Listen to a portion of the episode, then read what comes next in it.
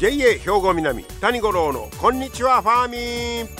この番組は元気笑顔そして作ろう豊かな未来 JA 兵庫南がお送りします。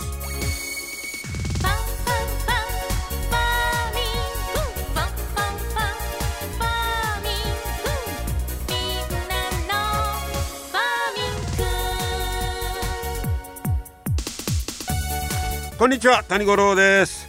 さあ5月も下旬ということになってまいりましたけれどもね、えー、まあ、もうちょっとしたらまた梅雨いうことになりますけどもね。いかがお過ごしでしょうか。ね。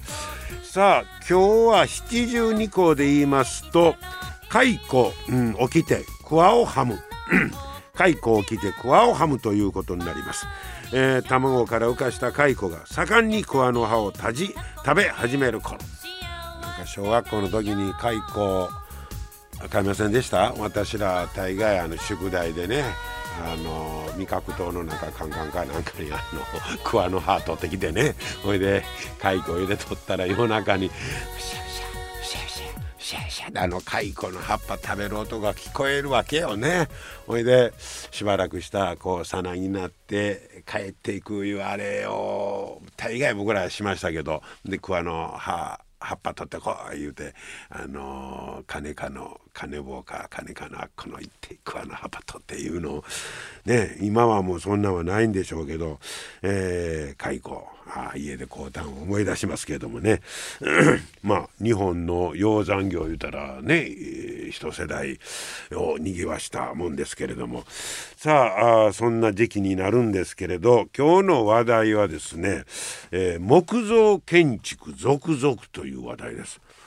ほう。日本農業新聞に出ておりましたけれども人工林の利用期に入っている。その、えー、まあ木を使って、えー、木造建築が次々と作られているということなんですね。農村に追い風とも出ております。でもえ木造はもちろんええんですけど例えば火事になった時とかあとまあ経年で年月経ったら腐ってくのちゃうかとか、まあ、そんな心配あるんですがところがもう最近の技術はそういう木造でも、えー、石膏ボードで燃えにくい層を作って、えー、こう製材を組み合わせて耐火性能が確保されてたり、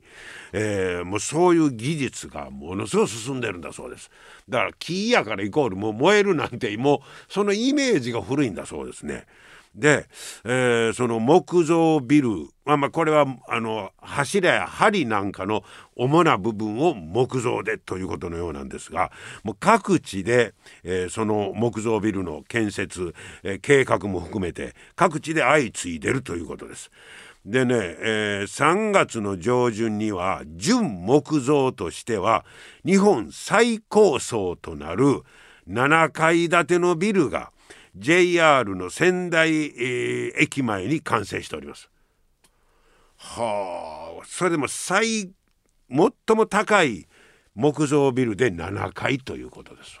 それでもすごいですね7階まで建てられるようになったということです。でこれが何がすごいかってやっぱりあの植林してあんな植林もすごいですよねまあ言うたらビジネスで植えますやん結果出んの50年後ですよ。そんな普通商売ありえへんでね、今から50年後を見越してちょっと投資せえへんかって。え生きとうかどうかが分からへんみたいなもんですよ。50今から5日後分かりますか？この頃5年後が分からへん。そやけど昔あんな植林や言うたら50年後に財産になりますさ言うて植えたわけでしょ。で今やったらねあの杉が花粉が飛んで迷惑や言われてるし考えたらすごいビジネスやなと思うんですがその植えた山林がもうちょうど50年ほど経って利用時期になってんねんけどここへ来て木が買い叩かれたり輸入材に負けてもてねほいでもう使い道ない言うてほいで山に人が入れへんなって山が荒れてると。だからこれなんとか使い道はということですよね。で技術革新が実は、えー、ものすごい進んでいるということです。えー、その耐火性能を確保した木材、えー、そういうのが使われてて、え、でねここはね、え、木造建築を主に行う山形市にシェルターいう、え、とこがあるんですがここなんかが結構その技術を独自に開発してるみたいでえ、っとね耐火性も実験してますけど1から3階やったら2時間日が出てから持つんだそうです。耐えるんだそうです4階から7階になったら1時間の耐火性能を確保したということです。えー、で建設には適正に管理された森林由来の製品であることを証明する SGEC とか PEFC 承認制度こういうのがあるんだそうです。もうもう間違いないですよいう証明やね。でそれを得た、えー、岩手宮城福島3軒の木材を主に使ったんだそうですこの7階建てのビルね。はあだから、うん、ままがいもんもないという。でこれの特徴はあと一般的な製材所で加工できるんだそうです。これが大事なんだそうです。あの特殊なとこでしか製材できへんたらもうそのあのルートなんかも限られるねんけどこれは、まあ、どこでも加工できるということで非常に使い勝手がいいと。いうことですねそれから各地の製材所から容易に木材を調達できるという運搬費の低減にもつながっているというもういろんなメリットでまあ言うたら、えー、まあその森の循環地方創生にこれがまたつながるんちゃうかいうことでそれは日本は言うても森林王国ですからこの森林をいかに有効に使えるかいうことでまたこれそれこそ何年か後の日本変わってくる可能性秘めてますよね。で農山村なんかでも大型施設で木材で、木造で行こういうことで、山形県のこの何白鷹町なんかは、町の庁舎や図書館中央公民館。これが一体となった2階建ての、えー、施設作った。り。あこれはでも嬉しいですよね、えー、その他首都圏なんかでもこういう、えー、木材の建物を作ろうという計画もいっぱい出てきているいうことでこれは今後とも大いに期待したいと思いますね。皆様の元気生活を応援する JA 兵庫南。近畿最大級の農産物直売所虹色ファーミン。おすすめは JA 兵庫南エリアの新鮮な地元農産物。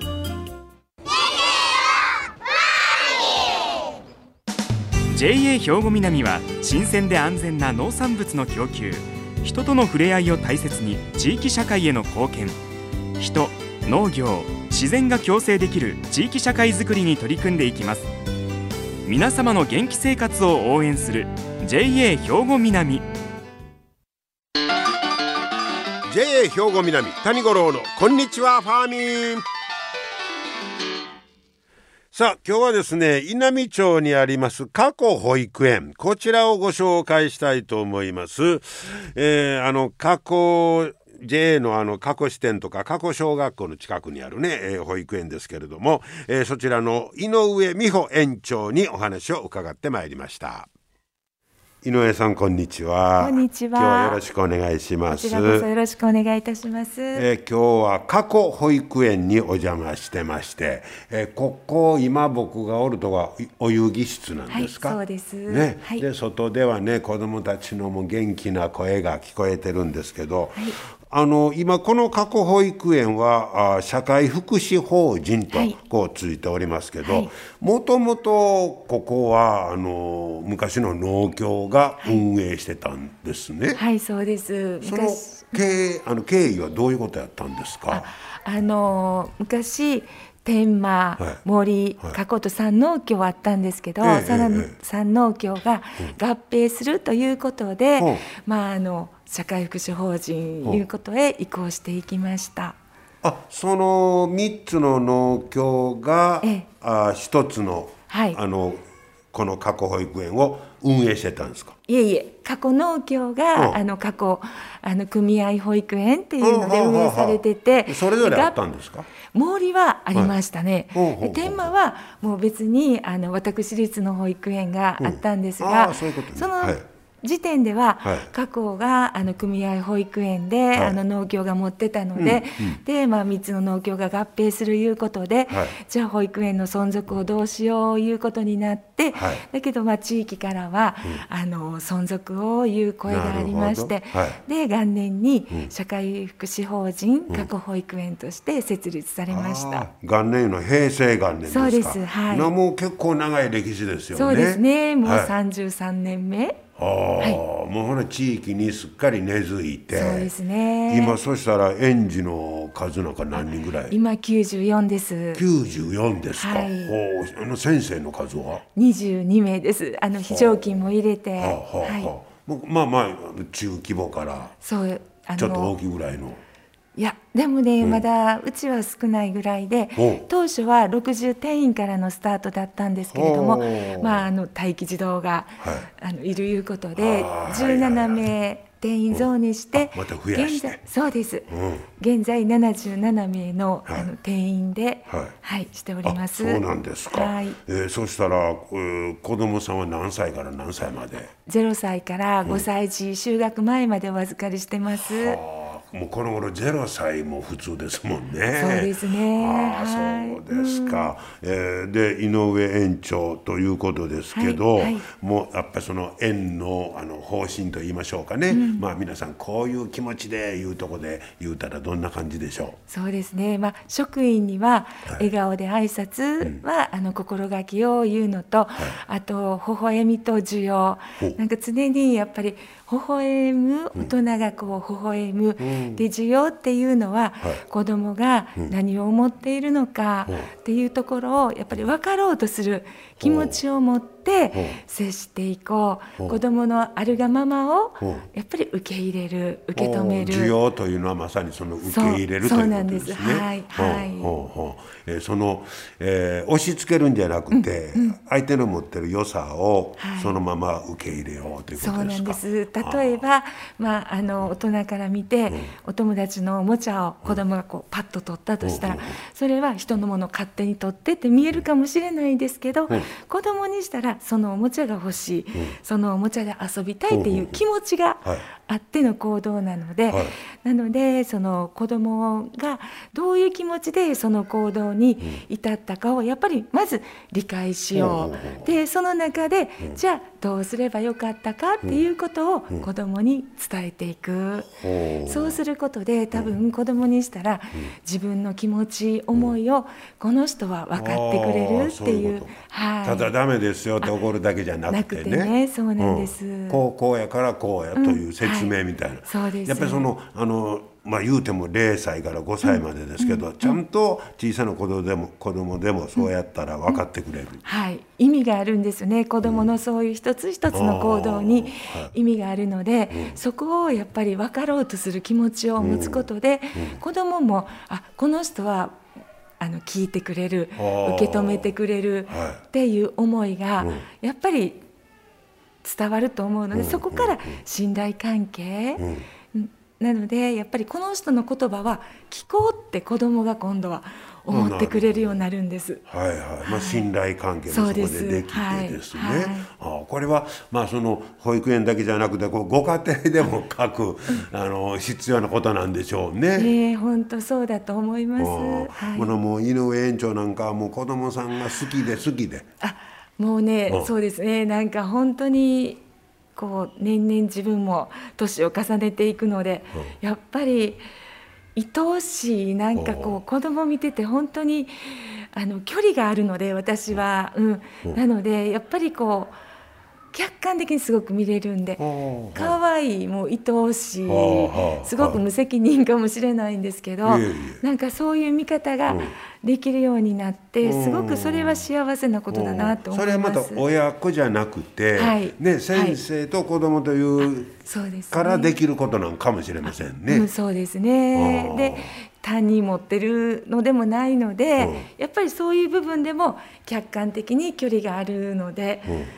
なんか本当にこう見守れる。うん子供をなんか見守れるっていうのがすごくありがたく感じます。なるほどね。でまあそういう見守るというような意味で言いますと、はい、今も少子化時代になってますけど、うんうん、本当に子供さん一人一人を地域でまた見守って育てていくいう時代になってますもんね。ね本当にそうだと思います、うん、そういう意味ではその地域の、うん、えー、保育園いうのはまああの存在の意義も大きいですし、ね、大切な役割でですよね。そうですね。はい。そうこれでまあ皆さんに、うん、えー、可愛がってもらえたらと。はい、でも長い子やったら0歳から来たら。六年そうですですか？年ですすっかり大きなりますねなります もう本当になので卒園する時は、はい、やっぱり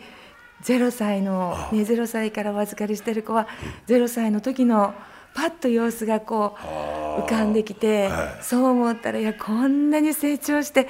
立派になったな、うん、でもなんかそれだけですごく感動が込み上げてきます。本当ですね。はい、はい、えー、これからもまたそんな地域の宝も子供さんをね、はい、はい、大事に育てていっていただけたらなと思っております。はい、はい、今日はいろいろとお話をありがとうございました。こちらこそありがとうございました。はい、えー、過去保育園の井上美穂園長にお話を伺いました。もうこの井上園長がもういかに子供が好きかいうのもよう分かりましたし子供の気持ちをまあちゃんと受け止める。僕もあの孫ができてじいじになりましたからやっぱりそうやってあこの人は聞いてくれんねんなということになったらその人の言うことも聞いてくれると。こういうことやね。いやもう勉強になりました。ね、えー、皆さんもねまたそんな気持ちを思い起こしてください、えー、過去保育園を今日はご紹介いたしました。皆様の元気生活を応援する JA 兵庫南。近畿最大級の農産物直売所虹色ファーミン。おすすめは JA 兵庫南エリアの新鮮な地元農産物。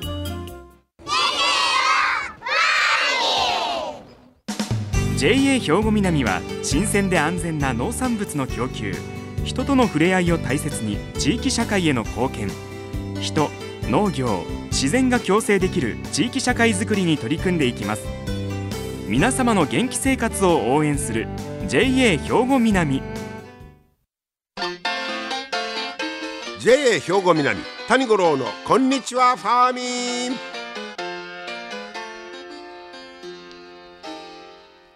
さあ続いてはファーミンアグリメッセージです。今日は JA 兵庫南清掃年部の花房博俊さんにミニトマトについて教えてもらいます。花房さんこんにちは。よろしくお願いします、はい、よろしくお願いします。今日はミニトマトの話なんですけど今日というかこの間も僕買って帰ったんですけど、はい、この直売所のミニトマトなんかは大体完熟や思ったらええんですかね？そうですね。あの地元でですね、はい、あの取ってますんで、あの流通にかかる時間っていうのが短いんで、あのほほぼほぼどの方も、あの完熟に近い状態で収穫されてると思いますそういうのが大体体出てるんですね。そうですねファーミンなんかもね、でそれがやっぱりあの直野菜なんかの直売所の特徴の一つですから。あれ完熟とやっぱり青いまま取って時間置いて赤くなったんとそんな味違うんですか？そうですね。あの糖度計とかで測るとあんまり変わらないって言うんですけどやっぱり食べるとあの味にコクがあったりなかったりっていうそういう差が出たりとか。はい、あのその味の深みっていうんですかね、うんうん、そういうのは出ますね。はい。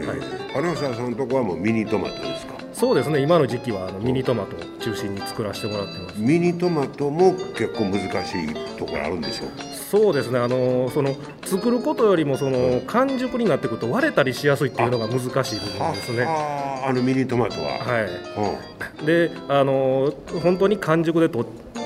でとそのちょっとでも遅れると割れちゃったりとかっていうこともあるんで、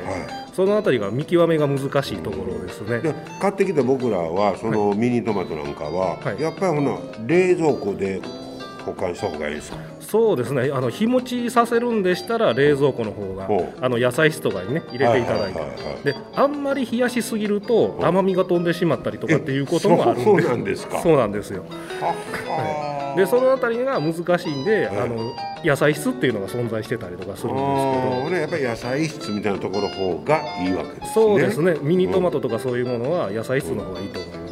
す、せっかくね美味しく作ってもらったやつを我々も美味しく保存して食べないともったいないです、そうですね。ねはい、1日で全部はね食べきれませんでしょうからそういうところにちょっと入れていただいて。はい。そのあたりに気をつけて、はい、美味しいミニトマトを食べていただきましょう、はい、どうもありがとうございました。はいありがとうございます。そうですか。ミニトマトはやっぱり冷やしすぎても甘み飛ぶんでそういう時に野菜室を上手に使う。ぜひ覚えておいてください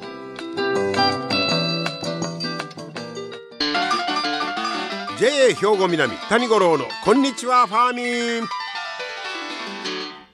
さあ最後は職員紹介です。今日は JA 兵庫南の森支店久森瑠璃子さんをご紹介いたします。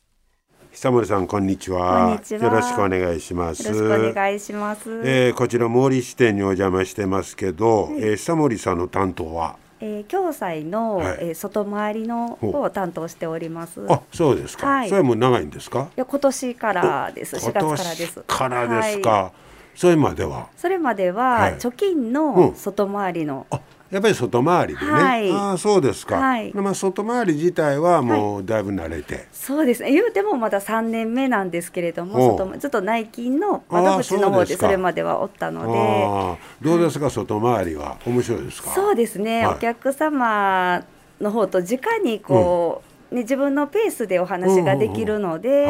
あのすごくやりがい持って、うん、はい、やらせていただいてます。でもまあ貯金と共済とまたごろっと変わりますけど、そうなんです。はい。一年目いうことですけど、共済、はい、どうですか？いやもうまだ4月始まったばっかりで、うん、もう研修ばかりででも研修も今コロナの影響でうまいこと、そうです、はい、スムーズに進んでないところもありまして、はい、なかなかちょっと思うように、うん、自分のこう知識が入ってきてない状況なんですけれども、はい、まあ、お客様と話して、はい、あのそこからちょっとお話できるように。うん、なるほどね、はい、まあいろんなとこ営業が出てますもんね、ね、コロナっていうのはね。はい。じゃああと個人的なあの趣味みたいなことでいうと。趣味はですね、はあ、えっと、息子とあ。の甲子園とか野球観戦行くことが結構ちょっと楽しみシーズン始まるとすごく楽しみなんですけれども今それもねなんかファンクラブでもちょっとうまいこと席がね、取れなかったり無観客今回やったもん、はいはいはい、えファンクラブ入ってあります、ね、ファンクラブ入ったんです。子供のキッズ会員っていうのに入ってましてキッズ会員、はい、子供さんおいくつなんですか？えっ、ー、と小学校5年生なので10歳ですね。あそうですか、はい、それぐらいやったまで一緒にお母さんとそうですね。でふれふれたりそうですそうです。そうですか、はい、だいぶ熱心なファンですね。そうですね、はい、でお母さんが先ファンで、はい、で息子さんをそうですね。影響で。まあ今息子の方が選手の名前とかよく知ってますけれども。そうですか、はい、そんなね、えー、仲良しですけど、はい、えー、久森さんのじゃあこれからの抱負も聞かせてもらいましょうか。はい。えーと、今、まあ、このコロナのこういった時期で、うん、お客様があのあの時久森さんが言ってくださったから、うん、こういう共済であの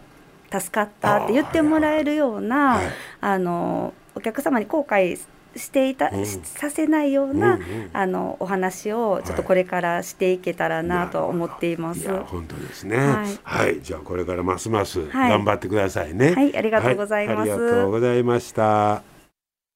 はい、ということで今日も最後までお付き合いいただきましてありがとうございました。JA 兵庫南谷五郎のこんにちはファーミン。この番組は元気笑顔そして作ろう豊かな未来 JA 兵庫南がお送りしました。